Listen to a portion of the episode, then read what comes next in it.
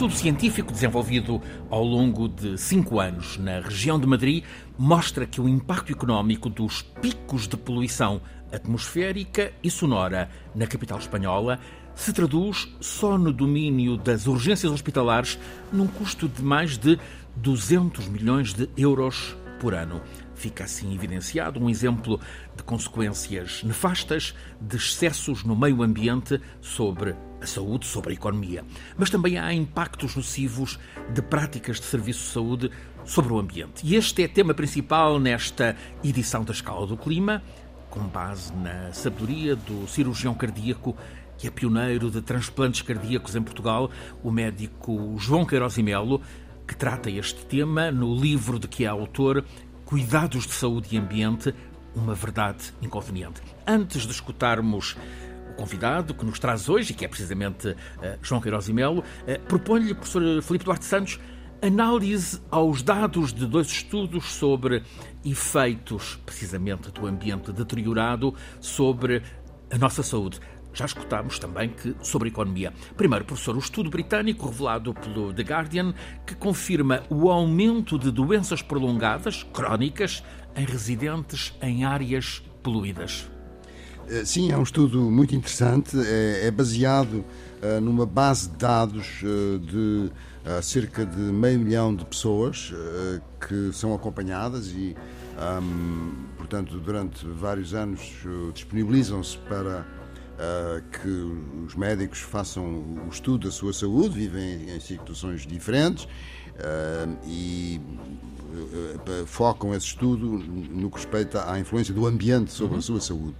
E neste caso específico intervieram cerca de 360 mil pessoas que foram acompanhadas durante um período bastante bastante longo. E é um número significativo, 360 é um mil significativo, pessoas. Exatamente. É uma amostra expressiva. Uh, pessoas de idade entre 40 e 60 anos e aquilo que eles concluíram, focaram-se na exposição à matéria particulada, P2.5, é que isto quer dizer, são partículas muito pequenas, o 2.5 dá sua, o seu diâmetro, a sua dimensão, e, e portanto 2.5 significa 2.5 micrómetros. Um micrómetro é a milionésima parte do metro. Portanto, não há percepção de que se está a ser tocado por essas partículas. Exatamente. E, e assim isso escapa-me, eh, porque é que com esta dimensão precisa são eh, enfim, eh, mais agressivas para, para, para os pulmões do que as PM10, por exemplo, que já são um, um pouco maiores. Mas aquilo que eles concluíram foi que as pessoas que estavam particularmente expostas a este tipo de poluição uh, têm uma maior tendência para morbilidade elevada, que se manifesta a nível neurológico, respiratório, cardiovascular e também até nas condições mentais e também nos aspectos da ansiedade. Uh, e, e, portanto, é, é realmente um, um, estudo que, é, enfim, feito uh, com todos os critérios científicos necessários e, e muito interessante. É, é, é, é, curioso mencionar que em 1952 houve uhum. uma, uh, um episódio de, de poluição em Londres, o smog. Uhum. Um, que começou na sexta-feira. Não houve futebol no sábado, não, não se conseguia ver os pés uhum. é, das, das, pessoas e, e, morreram 12 mil pessoas. 12 mil pessoas. Nesse episódio de 52, há 70 anos. De 50, no dia 8 de, de, dezembro de uh, 52. Uhum. E eu fui para, para Londres em 73 e uh, houve um dia, que já não me lembro qual foi a data, em que realmente fiquei pasmado, porque não se conseguia andar nas ruas, não é? Uma sensação estranha que a pessoa tem que se encostar às paredes, não é? porque é, é, é completamente impossível, é denso, não é? Uhum. Uh, e, e, bom, quer dizer, uh, eles conseguiram uh, reverter esta situação, proibindo o uso do carvão na cidade de Londres.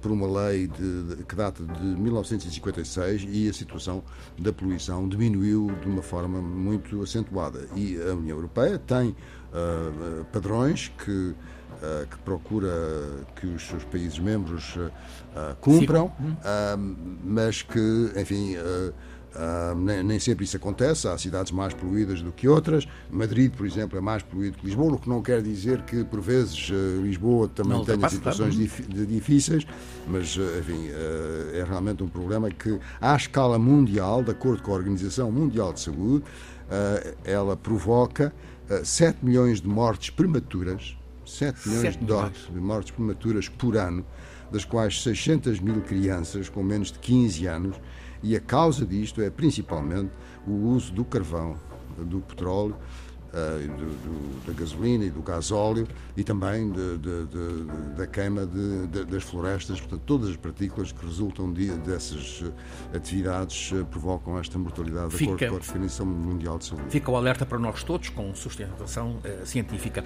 O outro estudo, o professor já, já o referiu, que tivemos na abertura desta edição, o excesso de poluição em Madrid custa em média 200 milhões de euros por ano só nas urgências hospitalares.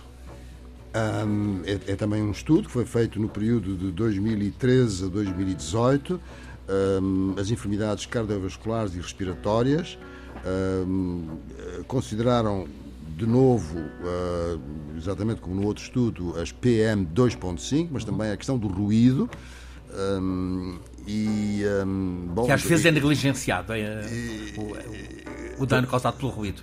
Exato, exatamente. E, e ah, bom, a conclusão é que realmente eh, é este número, não é? De 202 milhões de euros anuais devido à qualidade, à má qualidade do ar um, e, e, portanto, que está associado às entradas no, nas urgências uh, que, e todo o custo que, que isso implica. Já agora, os números para Lisboa e para Madrid, isto é, é uma base de dados interessante, que é chamada Numbeo, que é uma base de dados mundial sobre as condições de vida nas cidades e nos países.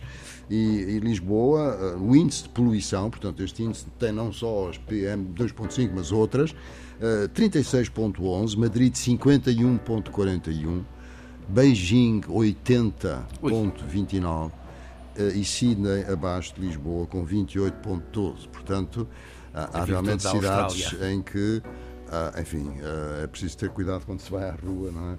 Ah, porque os efeitos podem ser realmente graves. Há que, mudar, há que mudar o modo de vida.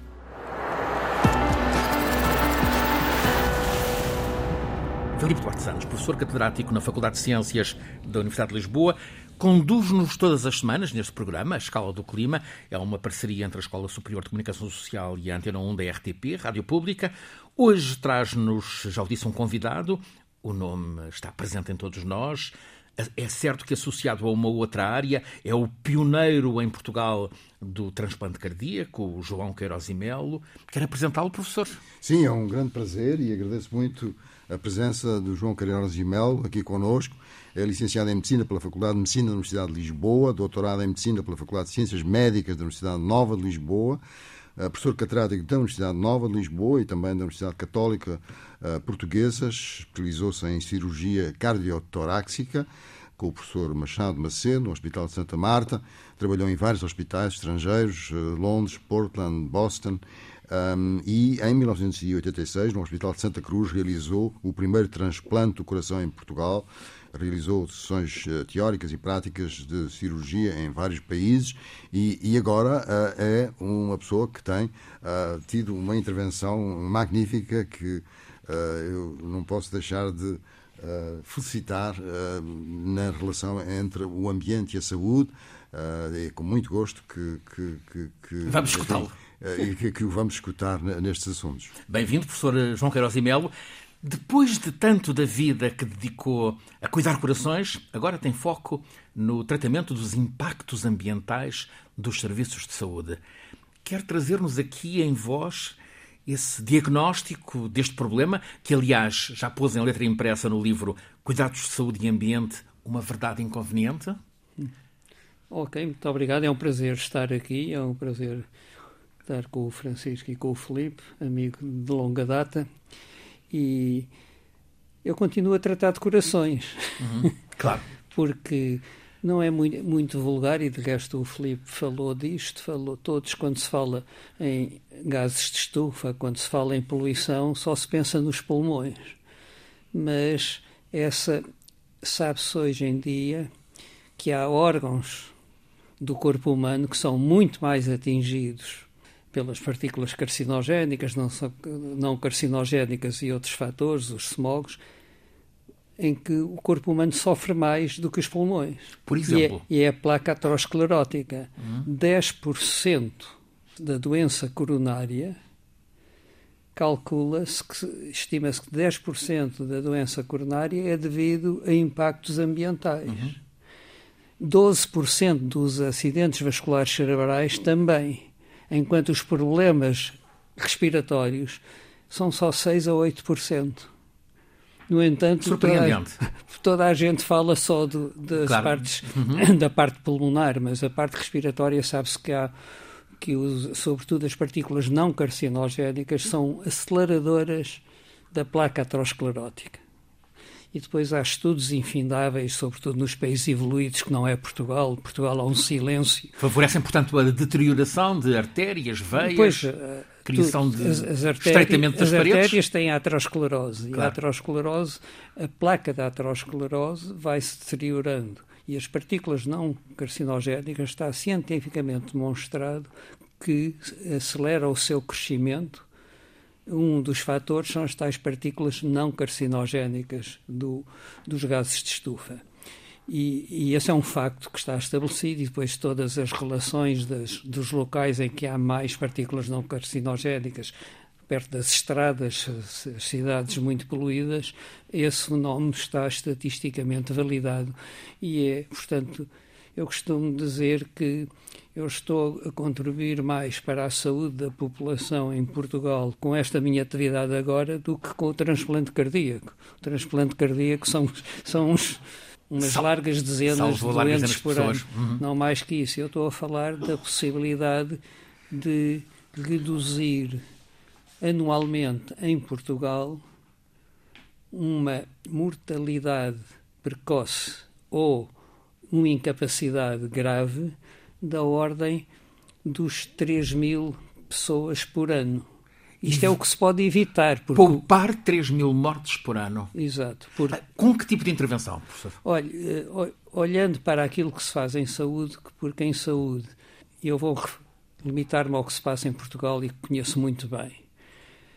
Porque há muitos países, sobretudo os países mais evoluídos, a América, a Inglaterra, a Alemanha, a Finlândia, Suécia, todos esses países perceberam e sabem que há um impacto dos cuidados de saúde muito grave no ambiente. E sabe-se que esse impacto é devido à cultura do descartável, ao exagero de, eh, de recurso a produtos que, que nasceram com naturalidade porque facilitavam a vida aos profissionais e num período em que não se pensava nisto. Portanto, não se trata apenas de resíduos hospitalares não, ou, ou, de, de coisas modo, impropriamente não, colocadas como resíduos hospitalares. Nenhum. Isto começa nos a, para resolver isto, isto começa a montante. Uhum na indústria que produz os produtos que são utilizados. que depois... provavelmente não está muito interessada não, não, em... Não é verdade, não é verdade. Uhum. Muita indústria neste momento já percebeu que tem que mudar. E isso é fácil.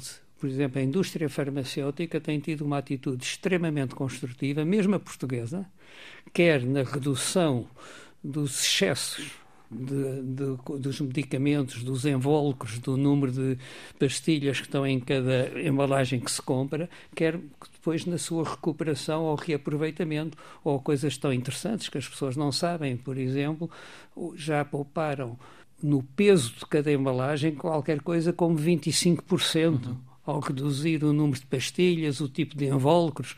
Há, de facto, a indústria farmacêutica em Portugal, do que eu conheço, em Globo, talvez seja a indústria uh, que está mais atenta ao, e talvez por, é influência, uhum. por a influência das casas-mães, não é? Seguramente isso joga um papel importante.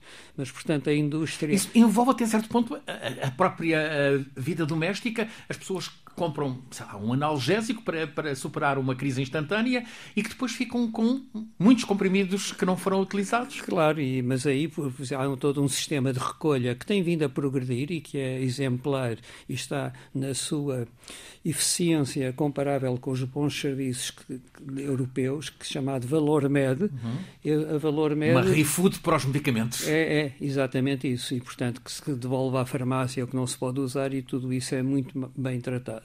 É uma mudança cultural necessária. E, e, é, mas que está a acontecer já em uhum. Portugal, não está suficientemente divulgado e não há uma participação, mas porque é que havíamos de ter uma boa com participação cívica nisto quando não temos nas outras coisas? Mas o problema é, tem dimensão uh, enorme, pois. é uh, nos hospitais, nos serviços nos, de saúde. Nos hospitais, portanto, é a, a indústria que está montante e depois é a prestação direta. E nessa prestação direta estamos a falar de tudo o que se faz. O grande responsável do impacto ambiental dos cuidados de saúde é o consumo de energia. Esse é o maior componente. E o consumo de energia é imoderado. E aí tem que se reconhecer que em Portugal temos não por razões ambientais, mas por razões financeiras, está-se a assistir à, à, instalação de painéis solares e uhum. a experiências extremamente eh, importantes e de sucesso em vários sítios. Os parques, como no hospital que eu conheço bem, o Santa Cruz, os parques de estacionamento dos automóveis, hoje em dia estão cobertos por painéis solares e havendo sol, todo o consumo de energia do Hospital de Santa Cruz, havendo sol, é assegurado por esses painéis solares. Mas que ao mesmo tempo produzem sombra sobre, sobre os automóveis. Mas, curiosamente também, isto acompanha-se de, de uma atividade e de um desprendimento, de uma não prestação de atenção dias de sol, se nós formos a muitos hospitais e ao Santa Cruz também, as luzes estão todas acesas. É? Sítios que têm uma luminosidade perfeita e ninguém apaga as luzes. À noite a mesma coisa. Os Como é que se muda isso? Com cultura e com chamada de atenção. É, há pessoas e há hospitais, e eu tenho falado disso, gostaria que, que este, este exemplo acontecesse em Portugal. Os exemplos mais evoluídos de mudar isto para lá de um comportamento de todas as pessoas, de formação de equipes, de haver líderes de opinião, de envolverem todos, porque isto não se muda de cima para baixo, isto muda-se de baixo para cima, porque não são as leis que mudam o mundo. Quem muda o mundo são as pessoas. E o nosso país está cheio de leis que são muito bonitas, somos os melhores do mundo e depois ninguém cumpre. Mas nos Estados Unidos, em, em, como na Cleveland Clinic, na Mayo Clinic e no Massachusetts General de Boston, começaram já este ano uma nova forma de olhar para isto institucional, que é a criação de serviços ambientais. E estes serviços ambientais são, têm sempre como líder um médico respeitado. E esse médico não trata doentes. A função desse médico e de todas as pessoas que estão nesse serviço, que são profissionais de todas as áreas do hospital, a função dessas pessoas nesse departamento é olhar para o que os outros departamentos fazem em termos ambientais pensar e, com, e pensar hum. com eles como é que podem reduzir esse impacto ambiental. Na prática, criar uma economia circular. É, é, é reduzir para já consumos. Claro. Depois muitas coisas podem entrar numa economia circular. Mas, sobretudo, reduzir consumos, modificar consumos, porque alguns dispositivos e produtos que são usados em cuidados médicos têm tóxicos. Por exemplo, há um tóxico chamado fetalato, que está nos uhum. plásticos. E esse fetalato, se não houver atenção nos serviços de aprovisionamentos, é tóxico. Quando, sacos de sangue podem ter. Há sacos de sangue, sacos de plástico que têm fetalatos. Claro. Há frascos de soro que têm fetalatos se quem faz a compra nos hospitais não percebe isto, sobretudo em recém-nascidos que são particularmente sensíveis, uhum. há, está perfeitamente estabelecido, afeta, aquilo é um bloqueador dos estrogénios. E essas crianças vão ter problemas graves endócrinos, porque os estrogénios ficam bloqueados e há perturbações de desenvolvimento cerebrais. Está perfeitamente, sobretudo na Holanda, perfeitamente Ou seja, o cuidado com os resíduos hospitalares tem de ser muito aperfeiçoado. O, o, olha, eu posso lhe contar uma história muito engraçada que vivi há umas semanas atrás, porque desde que eu me envolvo, convidaram-me, estive em Inglaterra, em Bristol, uhum. sobre uma Healthcare Without Harm, uma organização que reúne pessoas que pensam nestes assuntos, e encontrei lá um português o Joaquim Duarte. O Joaquim Duarte fez, foi uma das pessoas, um dos oradores nessa reunião, que foi falar do, dos resíduos hospitalares. E eu fiquei deslumbrado com o Joaquim Duarte, porque o Joaquim Duarte é do Alentejo, uhum. uma família uh, com grandes dificuldades financeiras, resolveu ir-se embora. E começou a trabalhar. E neste momento é o encarregado dos. Neste momento antes de ontem foi promovido, mas uhum. ele era até ao dia 31 de dezembro o encarregado dos resíduos hospitalares das, dos hospitais universitários de Bristol e Winston, vários hospitais ah. numa cadeia. E ele era o responsável. E uma universidade e uma região muito prestigiada. E depois foi promovido, a partir de 1 de janeiro, uh, o responsável dos resources, Portanto, de, tudo, de todos os recursos do hospital, desde os aprovisionamentos até aos resíduos, por, para conseguir abranger esta cadeia toda. E eu gostei imenso, além de ser muito agradável, o, o Joaquim Duarte tem um, um, uma característica deslumbrante, é que ele sabe que habilitações é que ele tem. Liceu. Uhum. Não, tem, não, não tem mais nada. O que é que trabalhou estudou, reconheceram as suas habilitações e Continuou a, a estudar sempre. E, e chegou a esta posição o que é, o, para mim, uma enorme lição, e gosto de citar, eu desconhecia-o totalmente, de resto ele vai ser o orador de uma destas sessões que estamos a organizar nas, na Academia das Ciências sobre estes problemas, e ele será seguramente um dos oradores quando chegarmos João a estas Melo conduziu dezenas de transplantes cardíacos. O doente cardíaco aparece muitas vezes antes do transplante com um desfibrilhador que é um dispositivo caro Exato. e que muitas vezes não chega a ser utilizado. Exato. É, é, é bem verdade e eu tive é um dos minhas ambições é conseguir antes de morrer, que eu já não sou propriamente um jovem, que seja possível que seja possível reutilizar, porque não faz sentido nenhum que vá tudo para o lixo esse dispositivo. Reutilização de dispositivos, dispositivos é, é uma necessidade. A reutilização, de, há dois tipos de dispositivos que a lei tem proibido de, ou tem dificuldade a sua utilização. Uns são dispositivos chamados de uso único. Os outros são os implantáveis, são dois contextos completamente diferentes.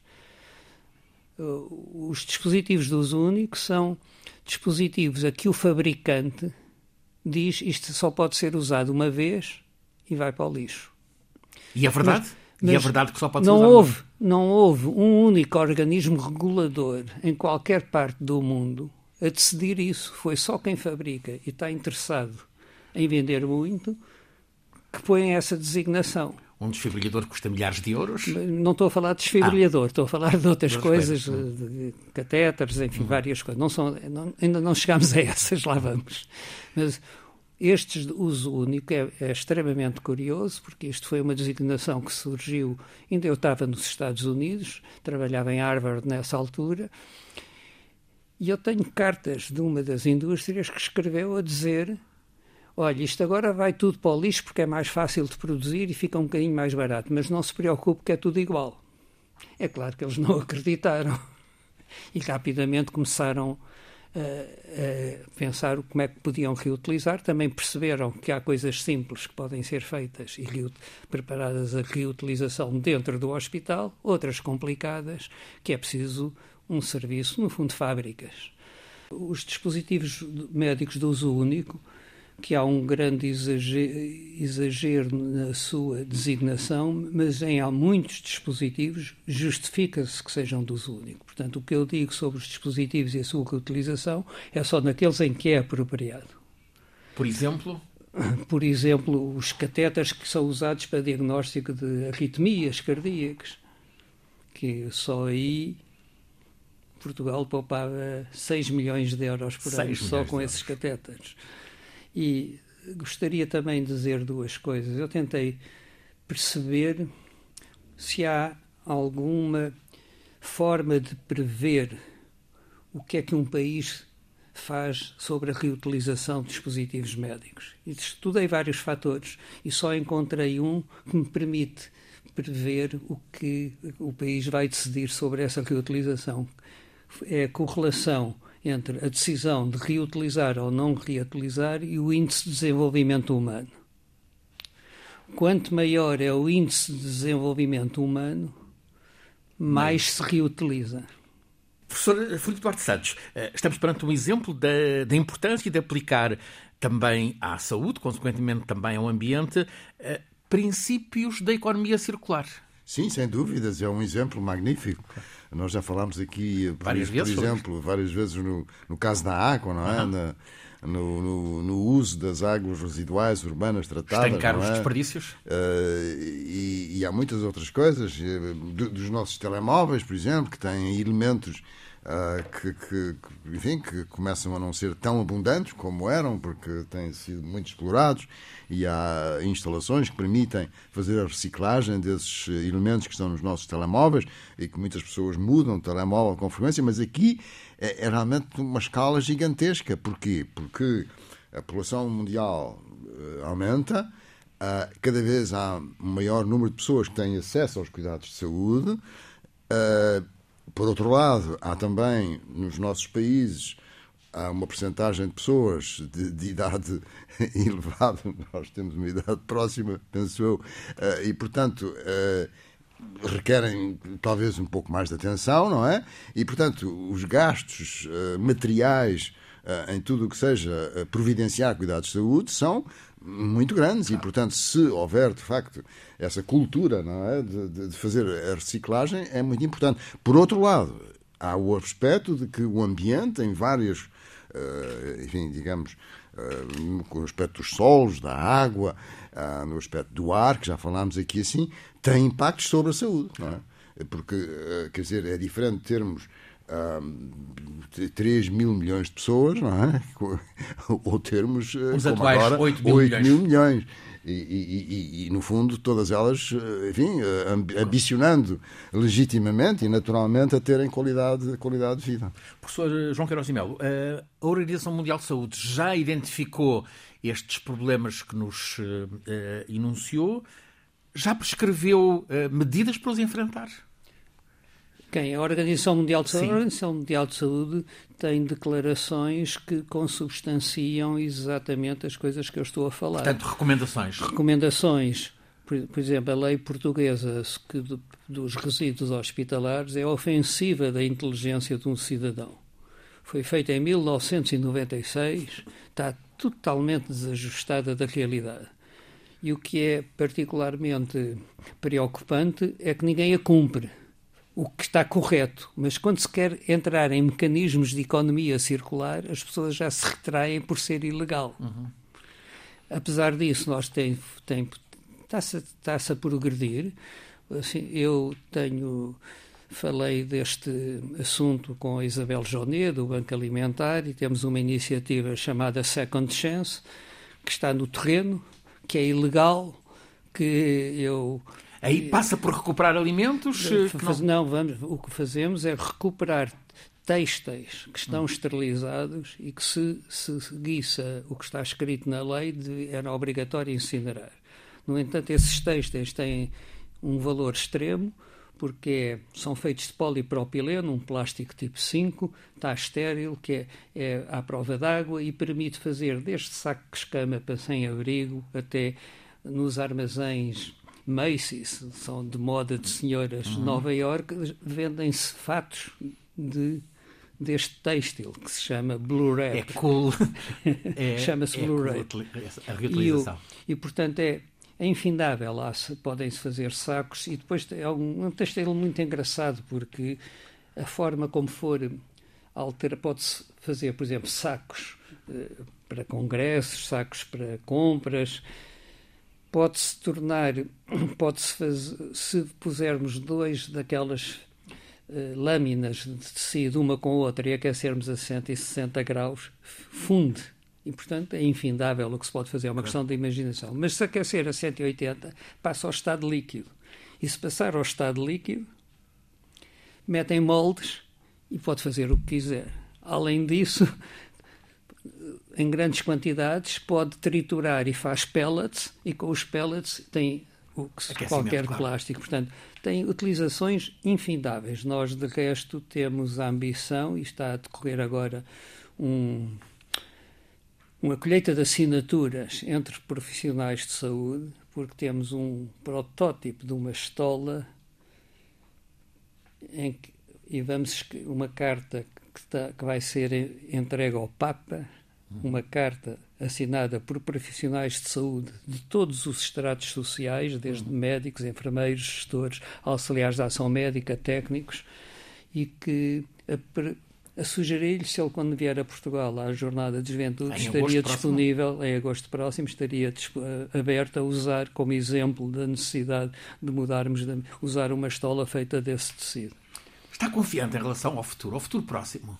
Eu estou sempre confiante, senão não fazia, se não tivesse confiança, eu achasse que isto nada ia acontecer, o que é que eu estava aqui O Serviço Nacional de Saúde tem um novo, tem um, um primeiro uh, diretor executivo, uh, é, um, é uma boa esperança? Olha, é uma mudança radical.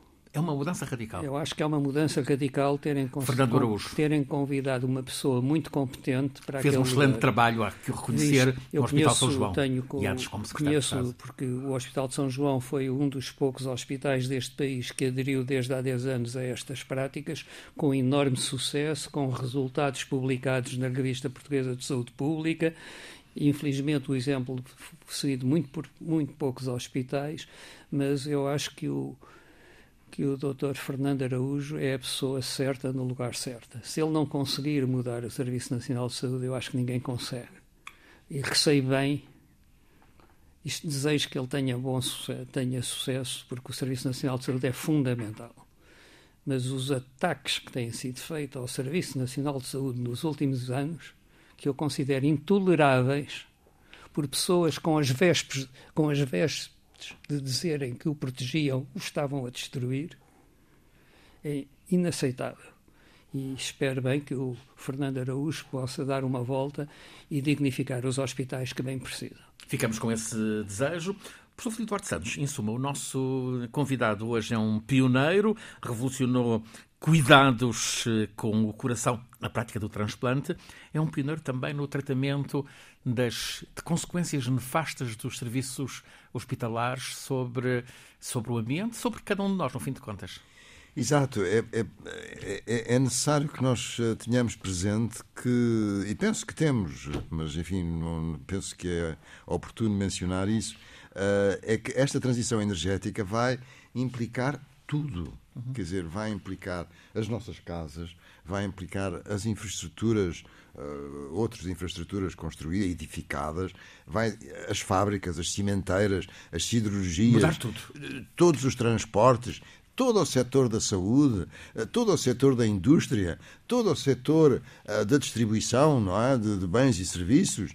Bah, quer dizer, portanto, é, é uma revolução, de facto. Uh, e, e, e, todos nós temos que participar e, e, evidentemente, temos que estar conscientes não é? e temos que ter informação, sobretudo. Não é? Informação uh, enfim, com, com, com certo, certo aspecto científico, como foi aqui assim brilhantemente uh, apresentado, de que a ciência pode ajudar nestas coisas, mas é preciso ter um conhecimento mínimo destes, eh, enfim, destes eh, produtos novos e que se podem reciclar e que se podem utilizar de novo e que não é deitar tudo fora. Quer dizer, eh, as coisas, o uso único provavelmente não é uma coisa muito frequente. Todas as coisas podem ter alguma utilidade, mesmo depois de usadas na perspectiva de uma economia circular. Filipe Duarte Santos, professor catedrático na Faculdade de Ciências da Universidade de Lisboa, conduz-nos todas as semanas neste programa, Escala do Clima. Está dito, realização em parceria entre a Escola Superior de Comunicação Social e a Antena 1 da Rádio Pública, RTP. Está em difusão rádio no FM da Antena 1 todas as quartas-feiras, a seguir às notícias das 11 da noite, sempre disponível no streaming da Antena 1, em podcast, no sítio RTP Play. a escala do clima. Este é o 61º episódio, 17º deste segundo ano. É um programa feito por Alice Vilaça, Nuno Portugal, Paulo Cavaco, por mim, Francisco Sena Santos, sempre pelo professor Felipe Duarte Santos, que é o nosso condutor científico, e hoje, como convidado, o cirurgião cardíaco João Queiroz e Melo, também a tratar melhor da saúde no ambiente.